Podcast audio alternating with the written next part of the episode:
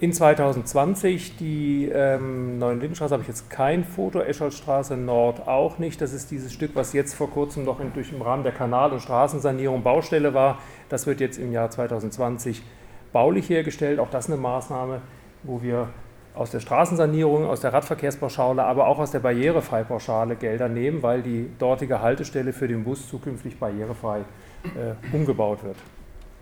Ein Beispiel noch aus dem IG Nord, aus dem Green Industry Park. Das ist die Tullerstraße, da bislang nur Bestandsbilder von der Situation.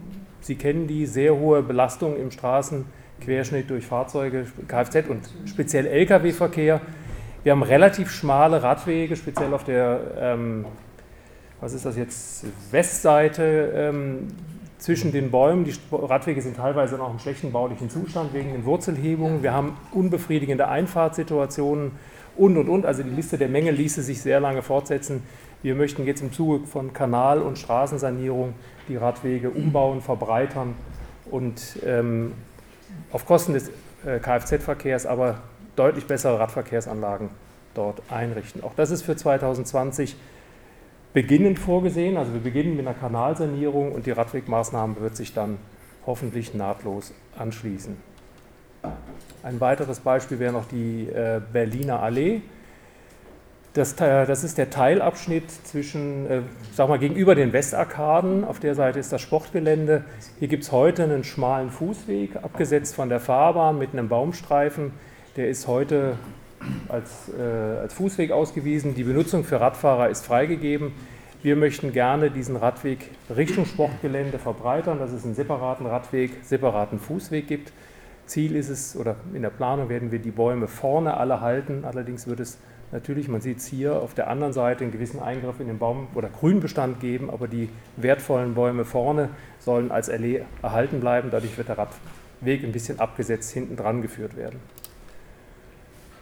Und als letzte Maßnahme, die ich Ihnen vorstellen kann, ich hoffe, ich habe keine vergessen, nochmal die Günterstalstraße, aber ich glaube, da haben wir hier im Ausschuss äh, die letzten beiden Sitzungen sehr ausführlich drüber gesprochen. Hier nochmal die Bestandssituation, äh, Fahrt Richtung Norden, da sieht man das ähm, Martinstor, Wegfall dieses Parkstreifens, äh, Auflösung der zwei Fahrstreifen für den Kfz-Verkehr, Zusammenführung zu einer überbreiten Fahrbahn und die Anlage eines Radfahrstreifens Richtung Norden, dass der Radfahrer äh, sicher und schnell äh, Richtung Norden, Richtung Dreisam, Richtung Innenstadt fahren kann die, die fallen komplett weg.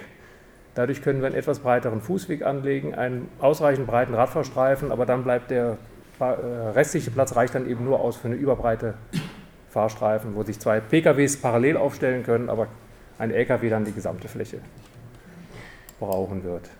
Und zur Fußverkehrspauschale noch eine kleine Übersicht, da habe ich jetzt keine Bilder mitgebracht. Da hatten wir den Haushaltsansatz 2019 etwa 100.000 Euro. Der Haushaltsansatz 2020 ist aufgrund ihres, äh, ihrer Beratungen im Doppelhaushalt erhöht worden auf 250.000 Euro. Als Übersicht, wir haben in 2019 eine Querung, eine bislang unsignalisierte Querung hier oben an der Hans-Bunte-Straße. Das war eine Stelle, wo durch die äh, Verlängerung der Stadtbahn nach Zeringen mit dem P&R-Platz viele Mitarbeiterinnen und Mitarbeiter, die hier im IG Nord wohnen, zwischen der Endhaltestelle und ihrem Arbeitsplatz einfach wild die Straße gequert sind. Ein Zustand, der mehr als unsicher war. Gleichzeitig gibt es dort ein äh, Wohnheim für Geflüchtete, das ebenfalls, wo viele auch diesen Querung genutzt haben.